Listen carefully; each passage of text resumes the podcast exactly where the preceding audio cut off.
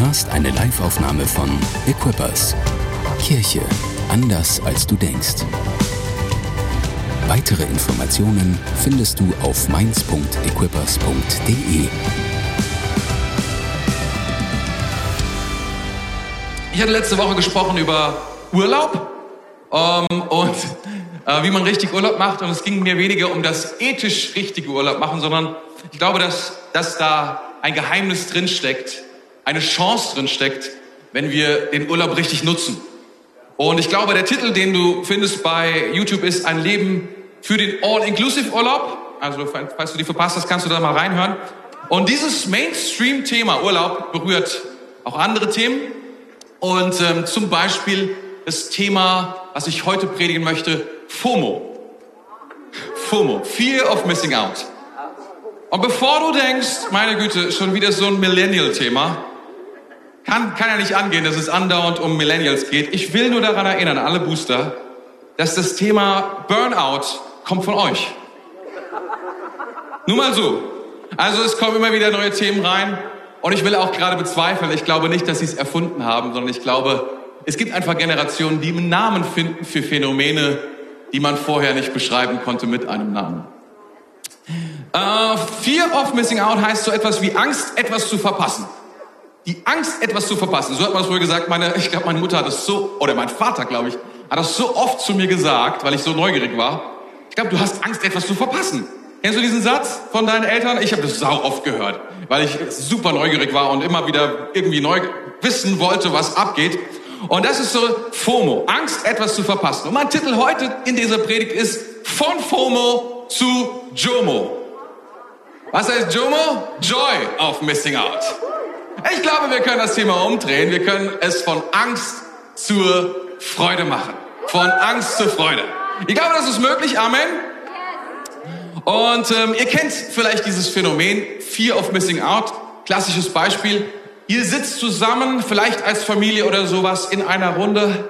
Du hast dein Smartphone. Zufälligerweise ist es auf dem Tisch, liegt dort ganz friedlich, meldet sich für eine Sekunde und du siehst, deine Freunde machen Party.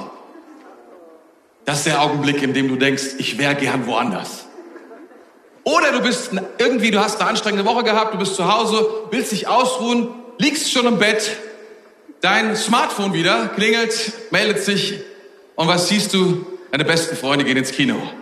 Und denkst du, oh, das kann ja nicht wahr sein. Vielleicht soll ich nur mal aufstehen und dabei sein. Diese Angst, etwas zu verpassen.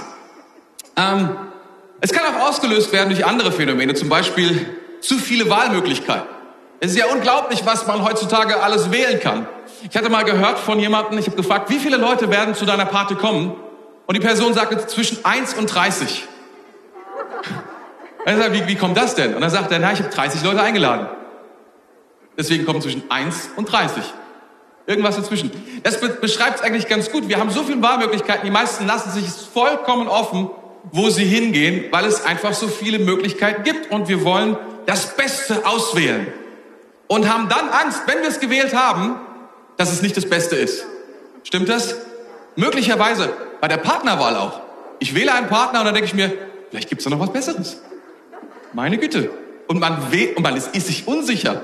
Man will keine Entscheidung treffen. Die Angst, letztlich, die Angst, etwas zu verpassen, etwas Besseres zu verpassen. Was auch damit reinspielt oder was auch diese Angst auch auslösen kann, ist, auf dem Laufenden zu bleiben, ständig irgendwie am Start zu sein. Dafür gibt es, es wird unterstützt von sogenannten Live-Tickern. Es gibt Live-Ticker für alles Mögliche. Du kannst Live-Ticker für Olympiade, damit hat es vielleicht angefangen, du willst immer wissen, ob gerade irgendwie die Deutschland eine Medaille bekommt. Es gibt auch Live-Ticker für die Flut, Live-Ticker für Corona, Live-Ticker für alles Mögliche für alle möglichen Themen. Mittlerweile gibt es News-Channels dafür, dass man sich angucken kann. Ähm, jeden Tag gibt es Lufthansa-News. Von einer einzigen, von einer einzigen Firma. Irgendjemand macht bestimmt irgendeinen Live-Ticker, den du nicht verpassen darfst oder von dem wir das Gefühl haben, dass wir sie nicht verpassen dürfen. Es löst etwas aus wie FOMO, Fear of Missing Out. Und ähm, wird häufig, wie ich schon sagte, in Verbindung gebracht mit sozialen Medien. Und wenn du wenn du im Internet schaust über dieses Thema FOMO, wird meistens gesagt, es ist die Ursache für diese Angst, etwas zu verpassen. Aber ich glaube, das ist ehrlich gesagt übertrieben. Ich glaube, es ist nicht die Ursache, sondern es ist etwas, es ist eher etwas wie ein Katalysator, ein Verstärker. Einer, der die sozialen Medien machen es eher sichtbarer, was es sowieso schon lange gab. Ich will behaupten, FOMO gab es schon, solange es die Menschheit gibt. Das ist nichts so Neues, wie wir vielleicht denken. Und es wird nicht dadurch gelöst, indem du dein, indem du dein Handy wegschmeißt oder indem du deine Facebook-App oder Instagram-App oder TikTok-App oder whatever auf deinem Handy löscht. Vielleicht ist es eine gute Idee, aber das Problem dahinter wird dadurch nicht gelöst, okay? Egal was die sagen im Internet, glaub mir mehr. Nicht die Ursache mit Mittel verwechseln. Das ist ganz, ganz. Kannst du deinen Eltern auch sagen, wenn du jung bist? Die atmen alle auf. Alle Eltern so, man, hör auf zu predigen. so was zu sagen, kann ja nicht wahr sein. Wisst ihr, aktuell ist FOMO keine Krankheit oder so etwas. Zumindest wäre mir das nicht bekannt. Es ist ein soziales Phänomen und ist bekannt mit vielen Dingen, die nebendran sind. Burnout. Burnout ist allerdings eine Krankheit. Burnout führt häufig in Depressionen. Das ist definitiv eine Krankheit, eine psychische Krankheit, sehr, sehr ernst zu nehmen, sehr, sehr schwierig. Ähm, FOMO. Ich würde aber voraussagen, ich bin jetzt mal prophetisch, in spätestens 10 bis 20 Jahren ist FOMO eine Krankheit. Wird dann irgendwann geführt als Krankheit. Und ich bin ganz gespannt, was man sich ausdenkt, was denn die Heilung dazu ist. Ähm, das Interessante, was ich dazu gefunden habe, ist, dass es sehr viele Ähnlichkeiten hat mit der sogenannten Managerkrankheit. Auch das ist keine echte Krankheit, sondern wurde in den 50er Jahren so entdeckt bei Leuten, die gewisse ja, Symptome zeigen, also Auffälligkeiten zeigen, und man sagt, meine Güte, was ist mit dieser Person los? Und ähm, da gibt es bestimmte Äußerungen. Wenn du FOMO hast, dann zeigt sich das in. Wie, wie, wie, wie wird das denn sichtbar? Und ich habe jetzt mal so ein paar Dinge aus dieser Managerkrankheit zusammengestellt, die, glaube ich, auf FOMO ganz gut zutreffen. Zum Beispiel Reizbarkeit. Reizbarkeit. Dass du viel früher frustrierst oder verärgert bist, dass du eine negative Stimmung mit dir trägst, so diese Reizbarkeit. Das ist etwas, was, was in dir ist, weil du andauernd unzufrieden bist. Eine Überempfindlichkeit. Dass normale Situationen unverhältnismäßige Emotionen bei dir auslösen kann. Ja, manche Leute will das auch nicht absolut ziehen, aber manche sagen, sie sind hypersensibel. Manche sind vielleicht einfach nur, haben extrem viel Angst. Vielleicht ist das der Grund, dass du, du bist nicht hypersensibel, sondern du hast einfach ein, ja, du, du nimmst alles sehr, sehr schwer. Du bekommst eine E-Mail und sofort geht die Welt unter. Sofort ist alles ein Problem. Du, du, du brichst in, in Tränen aus. Ruhelosigkeit.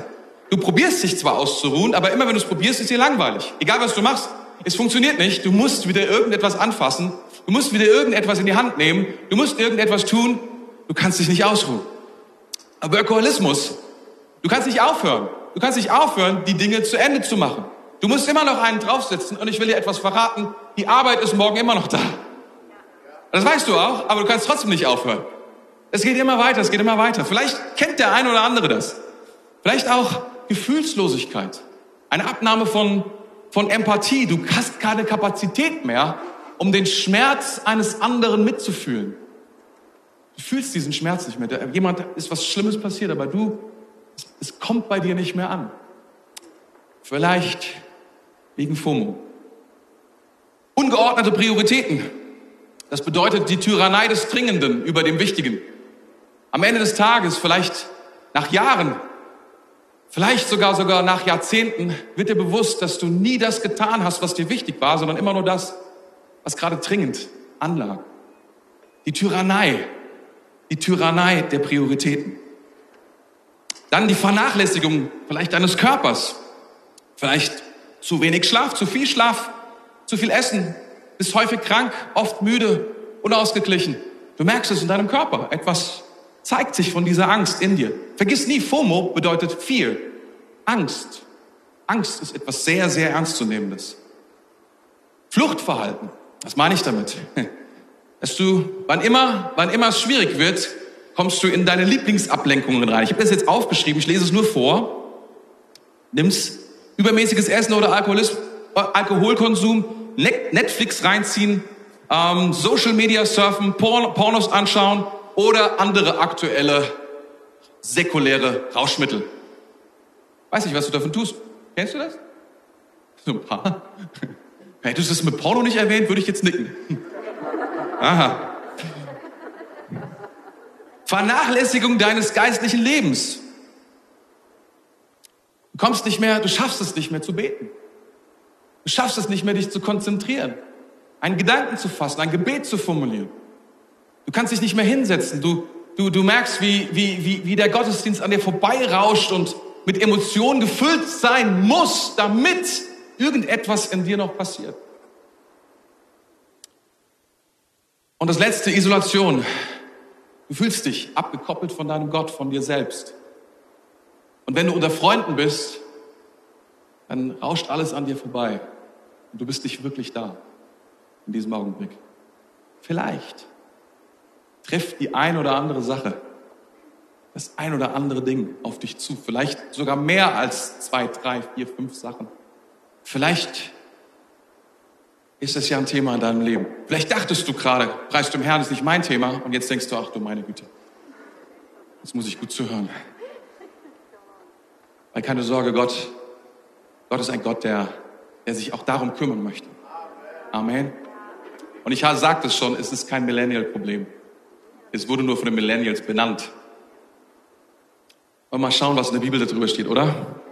Wisst ihr, FOMO hält uns davon ab, den Moment zu genießen. FOMO hält uns davon ab, mit anderen zu connecten. FOMO hält uns davon ab, unsere Ziele zu erreichen, weil wir ja immer springen müssen in allen möglichen Dingen. FOMO, du denkst nur noch daran, was du tun solltest. Was du gerade tust, ist eigentlich gar nicht wichtig. Aber was solltest du tun? Das ist in dir drin. Und du hast andauernd ein schlechtes Gewissen und verurteilst dich. Das ist, was FOMO tut.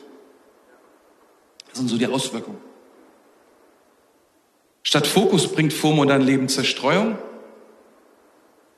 Wie gerne wir uns zerstreuen. Ist eine Auswirkung davon. Dekonstruktion. Es ist jetzt kompliziert, das zu erklären, aber Dekonstruktion ist, wenn ich alles hinterfrage, alles hinterfrage, alles hat eine Frage und erst wenn ich es zerlegt habe und es nicht mehr existiert und eigentlich nur noch in, in Asche vor dir liegt, bist du zufrieden. Und selbst dann machst du weiter. Dekonstruktion, Ablenkung. Statt Fokus bringt FOMO Unglauben.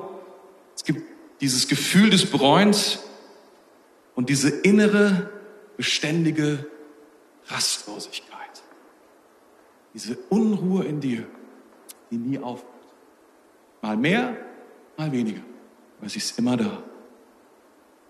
FOMO ist ein modernes Wort für ein uraltes Problem. Und es begann bereits bei Kain, der ruhelos von Ort zu Ort reisen musste, weil er verfolgt wurde. Es begann bereits dort. Aber ich möchte euch etwas vorlesen aus Exodus Kapitel 16, 1 bis 3. Seid ihr noch da? Hier ist das Wort Gottes. Danach brachen sie von Elim auf. Einen Monat nachdem sie Ägypten verlassen hatten, erreichten sie die Wüste Sinn, die zwischen Elim und dem Berg Sinai liegt. Und hier machten die Israeliten Mose und Aaron wieder heftige Vorwürfe.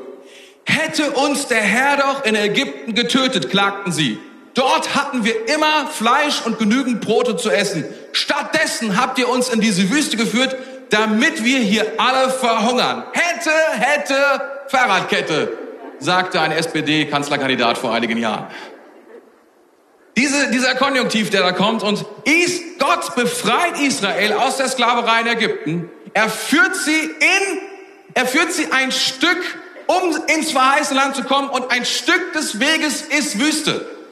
Und ich will euch etwas sagen, ein Stück deines Weges ist immer Wüste. Immer. Wüste steht dafür für eine Krise in deinem Leben oder vielleicht auch zwei. Und Krisen kommen wieder. Ich bin kein falscher Prophet, wenn ich das sage. Krisen kommen und sie müssen auch wieder gehen. Es ist niemals das Ziel, aber sie werden kommen. Das Problem ist, Israel sieht das und ist der erste Anfall von FOMO. In Ägypten wäre es so viel besser. Wenn wir in Ägypten wären, dann wäre alles großartig. Warum sind wir hier? Keine gute Idee. Jetzt schaut mal, wie diese, wie dieses, ja, wie dieser historische Vorfall im Neuen Testament ähm, bewertet wird. Hebräer 3, Vers 8. Da steht, verschließt eure Herzen nicht gegen ihn, wie die Israeliten es taten, als sie sich auflehnten am Tag der Versuchung in der Wüste. Und dann wird einige, einige Verse darüber gesprochen, worin das bestand. Ähm, ähm, es wird aufgegriffen, wie das Volk reagiert hat, wie Gott reagiert, was die Konsequenzen sind. Und dann wird in Vers 19 noch einmal zusammengefasst. Und Vers 19, da steht Folgendes.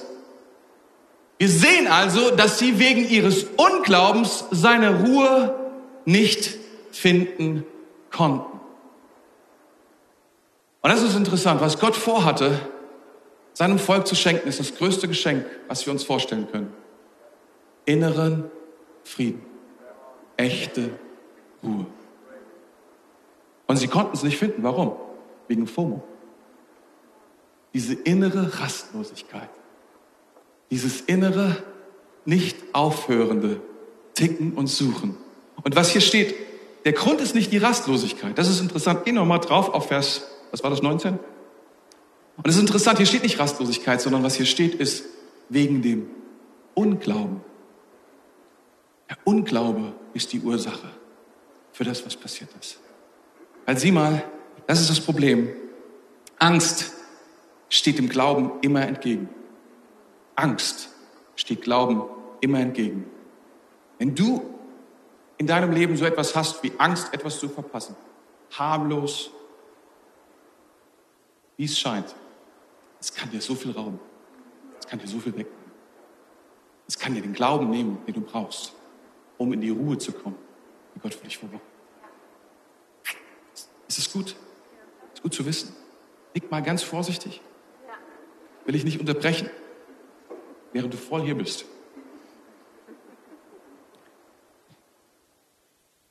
Rastlosigkeit kommt nicht aus Social Media. Ich will kein, ich will kein Referat für Social Media halten. Versteht ihr, darum geht's mir nicht. Aber wir können Rastlosigkeit, wir können nicht die ganze Schuld auf etwas schieben, was schon die gesamte Menschheitsgeschichte ein Problem war. Wie gesagt, Social Media hat gewisse Anteile, es zu verstärken, aber es ist nicht die Ursache. Rastlosigkeit kommt aus uns heraus, aus dem Verlangen, das wir alle in uns tragen, nach mehr. Ich habe letzte Woche schon gesagt, Thomas von Aquin sagte mal, was würde, uns, was würde unser Verlangen befriedigen? Was braucht es, um uns zufrieden zu fühlen? Die Antwort, die er gab, ist alles. Dieses Verlangen in uns ist so rastlos, ist so hungrig, so, es ist so, es ist, es ist, es ist so überquellend. Warum ist es so? Weil wir eine Seele haben, eine endliche Seele, geschaffen von einem unendlichen Gott. Oder wie, Mike, Mike, wie Mick Jagger sagte, I cannot, was sagte er? Cannot get no satisfaction. I cannot get no satisfaction. Ich finde sie einfach, egal was ich tue, ich finde es nicht. Unser Verlangen ist unendlich und das führt zur absoluten Rastlosigkeit.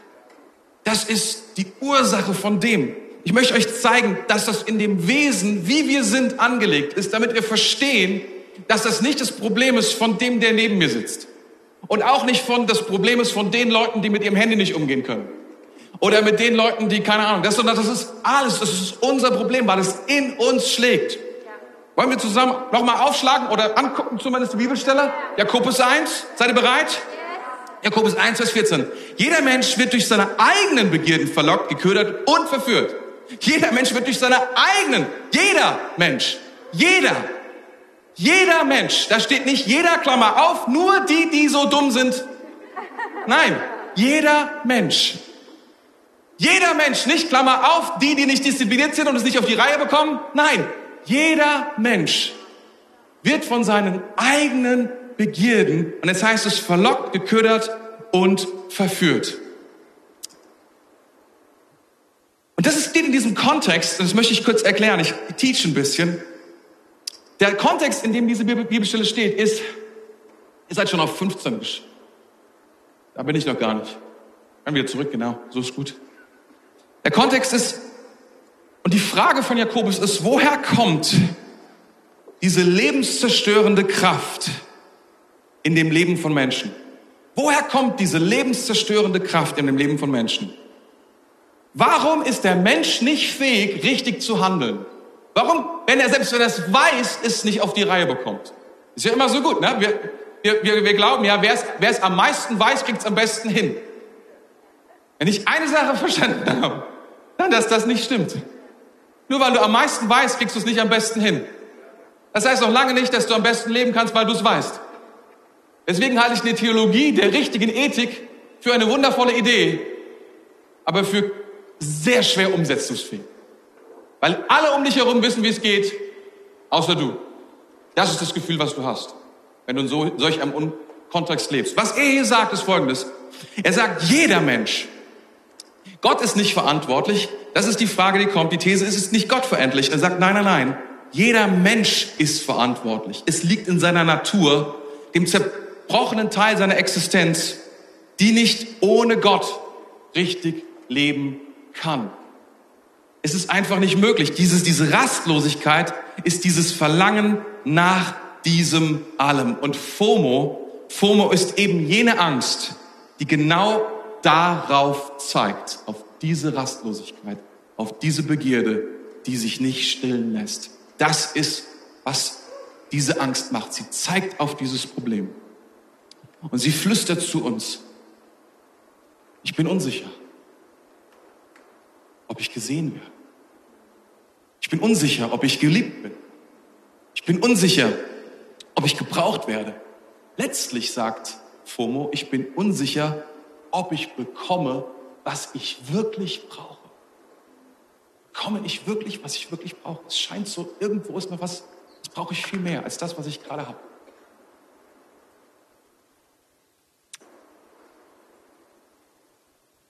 Was ist das Heilmittel? Was ist die Kur? Gegen FOMO. Was können wir dagegen tun? Wenn wir alle, wenn wir alle das in uns tragen, wenn in uns diese Angst immer wieder mehr oder weniger unser Leben, unsere Rastlosigkeit, wir das immer wieder in unserem Leben erkennen und sehen können. Was ist das Heilmittel? Und ich habe gedacht, ich bringe euch ein paar praktische Dinge mit.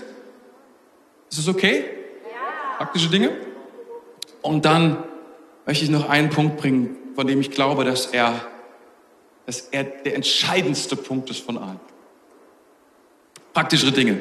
Der erste Punkt, und es ist offensichtlich, ich glaube, es ist gut, wenn wir anfangen, uns einzugestehen und zu verstehen, es gibt eine digitale Abhängigkeit. Das ist jetzt super praktisch. Die Frage ist, bist du süchtig? Bist du süchtig nach den digitalen Lösungen in deinem Leben? Und wenn du diese Sucht hast, wäre es gut, wenn du sie anerkennst. Weil wenn du sie nicht anerkennst, wirst du nichts dagegen tun können. Verstehst du? Ich finde es ja super, dass es immer wieder solche ähm, Aktionen gibt, wir fasten digital. Ja, und danach? Geht's genauso weiter, oder wie? Es hilft, verstehst du? Ein digitales Fasten hilft dir nicht gegen die Sucht. Sie schiebt sie nur einen Monat weiter. Oder zwei. Wenn du Hammer drauf bist. Ja, danach hast du noch genau dasselbe Problem. Es ist immer noch da. Es ist immer noch für, verstehst du, zieh doch ein, fang an zu verstehen, dass es möglicherweise etwas in dir gibt, dass die digital, dass, dass das Medium Handy, das Medium Internet, das Medium whatever etwas mit dir tut. Und dass du anfangen musst, Verantwortung dafür zu übernehmen und, und es managen musst in deinem Leben. Das alleine wird FOMO aus deinem Leben nicht verbannen. Aber es wird anfangen, etwas zu managen, die schlimmsten Auswirkungen. Vielleicht, dass du einfach mal sagst, oh, vielleicht gehe ich ohne Handy ins Bett. Oder du löschst irgendeine App von deinem Handy und sagst, naja, die brauchst du, die ist extrem stressig. Zum Beispiel alles, was solche, solche, wenn du zwei Minuten hast und du stehst zwei Minuten irgendwo rum und du denkst dir, ich habe jetzt nichts zu tun. Du wartest zum Beispiel auf deinen Partner, vielleicht auf deine Frau oder so, vielleicht auch auf deinen Mann. Und weißt du, diese, die ganzen Reels und so weiter, die sind extrem schnell, die sind extrem praktisch dafür. Mein, meine Erfahrung ist, wenn du damit mal anfängst, sind ruckzuck 15 Minuten rum. Und du denkst, ich hatte doch zwei Minuten eigentlich nur. Und warum haben diese Dinger jetzt 15 Minuten daraus gemacht? Warum sind meine Gedanken schon am frühen Morgen bei den Nachrichten dieser Welt, wenn das Problem meines Lebens nicht bei den Problemen in Europa liegen sollte, sondern daran, dass ich den Tag mit Gott anfange. Ich, ich muss anfangen. Ich glaube, es ist, ein, es ist ein ganz praktischer Tipp. Ich sage, es ist nicht die Lösung von den Dingen, aber ich glaube, es ist eine wichtige Sache, wenn du mich fragst. Fang an, digitale Verantwortung für dein Leben zu übernehmen. Und bring es deinen Kindern bei. Und, und, und, und, wie soll ich sagen, fang, fangen sie nicht an, dafür zu verantwortlich zu machen. Ganz ehrlich, ich frage mich manchmal, wenn wir, ich habe ich hab so ein Video gesehen, fand ich super lustig. Da stand drin, irgendwie Millennials sind die dümmste Generation, die je gelebt hat. Ich habe so gelacht, weil ich gedacht, der Punkt ist der, wie kann das jemand sagen, der doch dafür verantwortlich ist, dass diese Generation lebt und sie ausgebildet hat? Wer ist dümmer in dem Fall? Die Generation, die lebt oder die, die die in die Welt gesetzt hat, oder? Das kann nicht angehen. Wir sind alle zusammen im Boot. Wir müssen da zusammen rangehen. Zweiter praktischer Tipp. Bist du noch da? Bist du noch interessiert? Ja. Bist du noch etwas empfangen? Ja. Sehr gut. Der zweite Punkt ist ungeheuchelter, genuiner Ausdruck von Dankbarkeit für alles, was ich bin und habe. Ungeheuchelter, genuiner Ausdruck der Dankbarkeit von dem, was ich bin und habe. Ich glaube, es, gibt, es ist eine powerful und dafür musst du noch nicht mal Jesus glauben. Es ist einfach, dass du sagst, man, das, was ich schon habe, das, was ich bin, da, wo ich stehe, das ist etwas, das ist so genial und so powerful und das hilft dir anzuhalten und der Rastlosigkeit zu sagen, stopp. Guck mal, was alles in deinem Leben schon großartig ist. Mit ungeheuchelt meine ich, dass du nicht einfach irgendetwas formulierst und irgendetwas sagst, sondern es immer wieder ganz neu betrachtest. Jeden Morgen, vielleicht wenn du betest, zu Gott kommst, sagst, Jesus, ganz ehrlich, ich bin so dankbar dass das und das und das und das. Ganz, ganz, ganz ungeheuchelt, weil alles andere bringt gar nichts. Dankbarkeit ist kein Küchenrezept, was du einfach so anwenden kannst, indem du es aussprichst. Es ist keine Formel. Sesam, öffne dich und es geht auf. Dankbarkeit kommt aus deinem Herzen heraus. Sie sollte mit, dem, mit der Realität deines Lebens verbunden sein. Mit den Dingen, die in deinem Leben vorkommen. Und du solltest sagen, das ist, das ist genau das für die, für die, für die Person, die mit mir in meinem Leben mein Leben teilt, für die Kinder, die ich habe, die, schrecklich sind manchmal, aber ich bin dankbar, dass sie da sind dennoch. Ungeheuchelt. Aufrichtig. Und ich danke dir, Herr, dass sie noch besser werden, als sie jetzt sind. Vielleicht ist es das Gebet, was du sprechen musst, aber es muss ungeheuchelt sein. Vielleicht, bist, dass du sagst, Herr, das ist so gut. Und das, du wirst sehen, etwas in deinem Herzen, ein, etwas von dieser Rastlosigkeit, etwas von diesem Ding wird zurückgedrängt. Mach's regelmäßig und du wirst sehen, etwas in deinem Leben passiert. Dritter Punkt, bist du bereit für den dritten Punkt schon?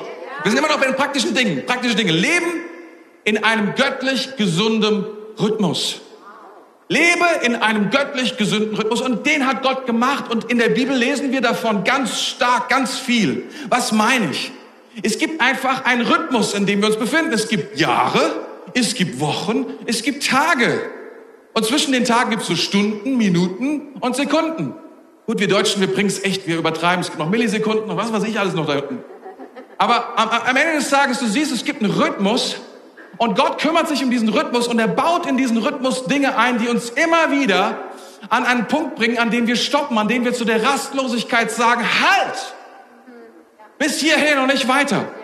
Das erste auf, auf Jahreslevel ist, darüber haben wir letzte Woche gesprochen und hier ist der Link, Urlaub. Urlaub ist eine Gelegenheit. Mit Jesus, ein Urlaub mit Jesus ist eine Gelegenheit, um zu sagen, wow, das ist was Gott in meinem Leben tut. Das ist eine Gelegenheit, zur Ruhe zu kommen. Das ist eine Gelegenheit, mit Gott in Connection zu kommen. Das andere, was Gott gemacht hat, ist, und das meine ich jetzt nicht als, wie soll ich sagen, als, äh, als Samstag, sondern ich meine es als die Funktion, die es in der Bibel beschrieben wird. Sabbat. Einen Tag, an dem ich mich ausruhe. Auf Wochenebene. Gott baut auf Wochenebene etwas ein und er sagt, sieben ist zu viel. Ich bin Gott, ich habe sechs Tage gearbeitet, sieben ist zu viel. Ich werde nicht länger als sechs Tage arbeiten. Ich bin nicht bereit, sechs, sieben Tage zu arbeiten. Ich werde am siebten Tag ruhen. Es ist etwas, es ist geschaffen für dich und für mich.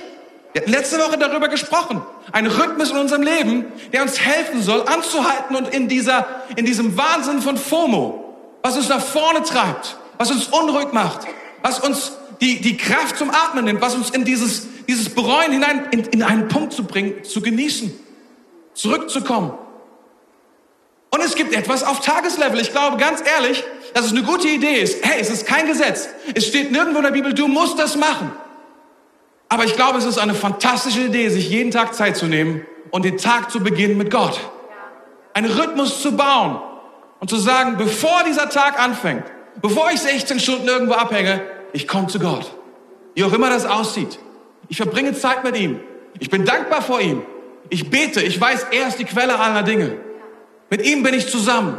Das ist, was ich tun will. Und ich will dir etwas sagen. Ich glaube, es gibt sogar noch eine verrücktere, es gibt noch einen verrückteren Rhythmus, den Paulus einführt im Neuen Testament. Und ich finde den so crazy, weil ich glaube, dass das etwas ist, ein Level, auf dem Christen leben sollten. Und er sagt, es gibt ein Level in, er sagt, bete jeden Augenblick. Und wisst ihr, was er damit meint? Er sagt, hey, er möchte, ich möchte, dass ihr euch jedem Augenblick bewusst seid, dass Gott da ist. Dass Gott am Start ist. Es ist nicht Gottes Fehler, dass er nicht aufkreuzt. Gott ist da. Gott ist hier. Jetzt in diesem Augenblick. Er ist hier in diesem Raum. Die Frage ist, sind wir so getrieben? Sind wir so rastlos? Sind wir so am Ende? Sind wir so gesteuert, dass wir ihn überhaupt noch wahrnehmen können? Dass wir überhaupt noch merken, er ist da? Gott möchte, dass wir diesen Level bekommen in unserem Leben, dass wir sagen, jeden Augenblick. Ich atme ein, ich atme aus. Und ich weiß, er ist hier. Er ist jetzt hier. Er ist mit mir.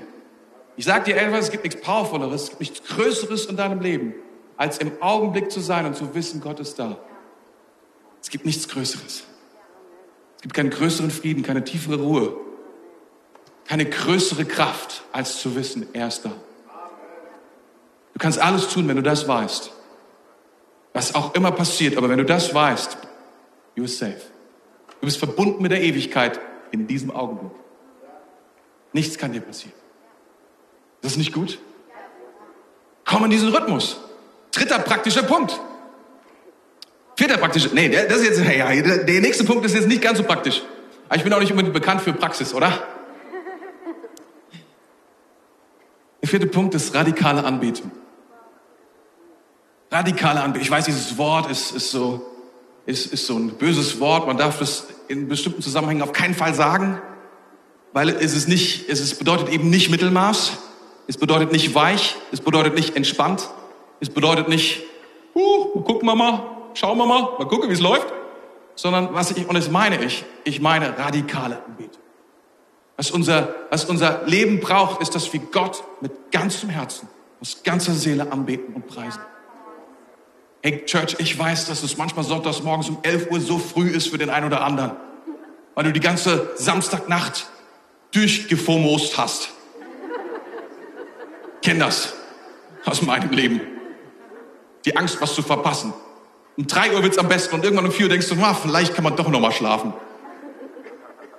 Also stehst du um 11 Uhr hier und denkst so, okay, Gott verdient, oh, ich bin ja, immerhin habe ich die Hände oben. Nein, nein, nein, nein. Ich bin überzeugt davon, Gott verdient unsere größten Anbetung. Anbetung bedeutet, alle Menschen beten an, ihr Lieben. Wir sind Anbeter, wir sind von Geburt an Anbeter. Jeder betet irgendetwas an. Die Frage ist, was betest du an in deinem Leben? Worauf legst du all dein Gewicht deines Lebens? Und ich würde vorschlagen, lege all die Kraft, all die Ehre, die du hast, auf diese eine Person, Jesus Christus. Denn er ist es wert.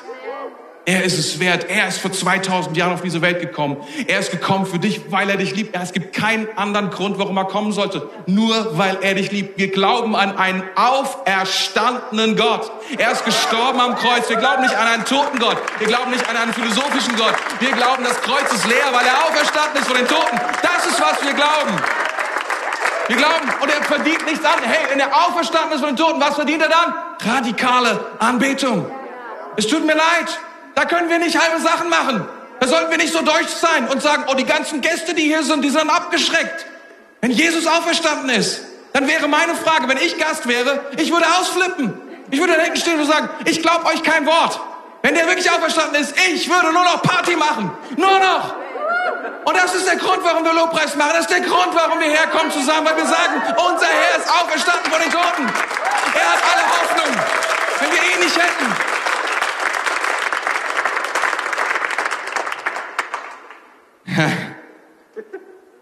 sechs Minuten. 28. 24, okay. Markus 8, 34 bis 36. Dann rief er seine Jünger und die Menge zu sich. Wenn jemand zu mir, wenn jemand mir nachfolgen will, sagte er, muss er sich selbst verleugnen, sein Kreuz auf sich nehmen und mir nachfolgen. Denn wer, wer versucht, sein Leben zu bewahren, wird es verlieren. Wer aber sein Leben um meinetwillen und um der guten Botschaft willen verliert, wird es retten. Was nützt es einem Menschen, wenn er die ganze Welt gewinnt, dabei aber seine, Le seine Seele verliert? FOMO. Die Seele, die alles gewinnen will, die alles erreichen will. Es ist interessant, was hier als erstes steht, by the way. Und Jesus rief die Menge und die Jünger. Er hat nicht gesagt so, Jünger, ihr habt's drauf. Ihr seid aus dem Spiel. Ihr gehört schon zu mir. Ich rufe mal nur die Menge. Er hat gesagt, nein, nein, nein, nein. Alle, kommt. Ich will euch was sagen. Ich muss euch etwas erzählen. Ich muss euch sagen, wie es funktioniert. Ich möchte euch sagen, wie Leben funktioniert. Und was wir hier lesen, ist so krass. Er sagt, Jesus als Herrn bedeutet, sich zu verleugnen, sein Kreuz auf sich zu nehmen und Jesus nachzufolgen. Anders, mit anderen Worten, das heißt zu sterben. Was Jesus hier sagt, ist, er sagt, der, der Weg aus FOMO heraus, sterben.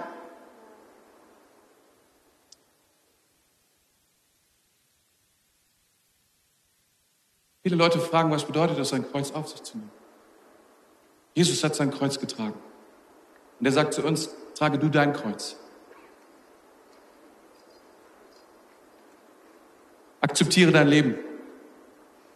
Akzeptiere, wer du bist. Akzeptiere die Merkwürdigkeiten, die du mitbringst. Die Schrulligkeiten. Die Hässlichkeiten. Akzeptiere, wer du bist.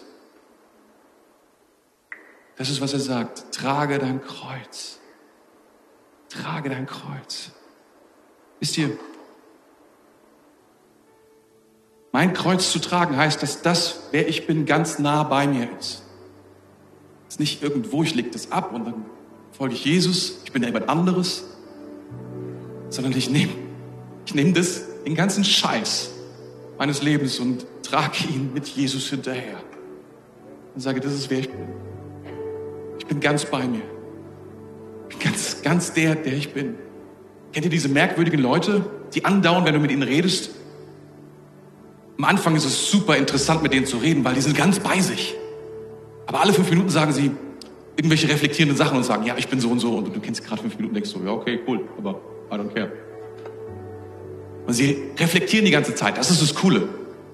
Aber sie reflektieren die ganze Zeit um sich selbst. Reflektieren, reflektieren, reflektieren, reflektieren um sich selbst. Wisst ihr, ich glaube, dass wir das Kreuz auf uns nehmen sollen. Nicht um die ganze Zeit den anderen Leuten zu erzählen, wie blöd wir sind, sondern zu reflektieren und bei uns zu sein damit wir dann beten können im Augenblick. Jetzt würde ich gerne was ganz Mieses sagen, weil das ist genau das, was ich fühle. Aber deine Kraft ist mit mir. Das Kreuz zwingt mich nach unten. Aber deine Kraft, sie trägt mich durch diese Situation. Und wenn ich bei mir bin, kann ich in diesem Augenblick reagieren. Und ich kann lächeln, wo andere vielleicht böse Sachen sagen. Ich kann freudig sein, wo es anstrengend wird. Ich kann anfangen, Menschen zu segnen, wo andere nur noch fluchen. Weil ich bei mir bin, weil das Kreuz mit mir ist und weil ich Jesus nachfolge. Weil ich gestorben bin und akzeptiert habe, das ist mein Leben, mit dem ich Jesus folge. Das ist mein Leben, das ich habe. Und das gehört Gott. Ich setze alles auf eine Karte.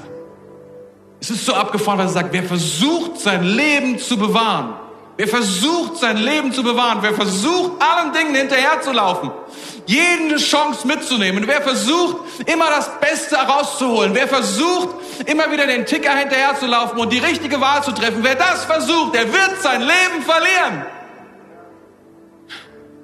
Wer aber stirbt und für das Evangelium Jesu Christi lebt, das ist es, was hier steht, der wird sein Leben gewinnen. Ist das abgefahren? Das ist was anderes, oder? Das ist nicht das, was wir gerne manchmal hätten. Alles. Wir sind nicht geboren für alles. Das ist nicht, was wir bekommen. Alles. Was wir bekommen, ist das Kreuz und die Kraft unseres Herrn Jesus Christus und ihm zu folgen. Und daran soll es uns genug sein.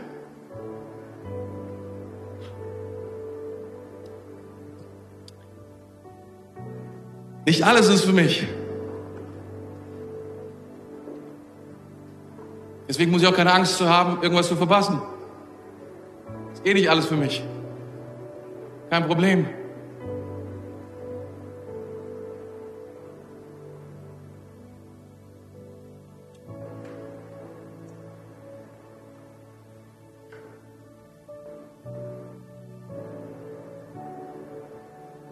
Unsere einzige Chance, diese Angst wirklich zu überwinden, ist eine extreme Fokussierung auf Jesus. Jesus. Sag, du bist der Anfang und das Ende. Du bist die Quelle des Lebens. Du bist nicht nur die Wahrheit, du bist auch der Weg. Und du bist das Leben. Du bist das alles. Meine ganze, meine ganz, mein ganzes Leben, alles, was ich bin, jeden Aspekt, was ich habe. Auch was ich nicht so gerne wäre, mein Kreuz. Ich folge dir. Ich folge dir. Danke fürs Zuhören. Weitere Informationen findest du auf mainz.equippers.de.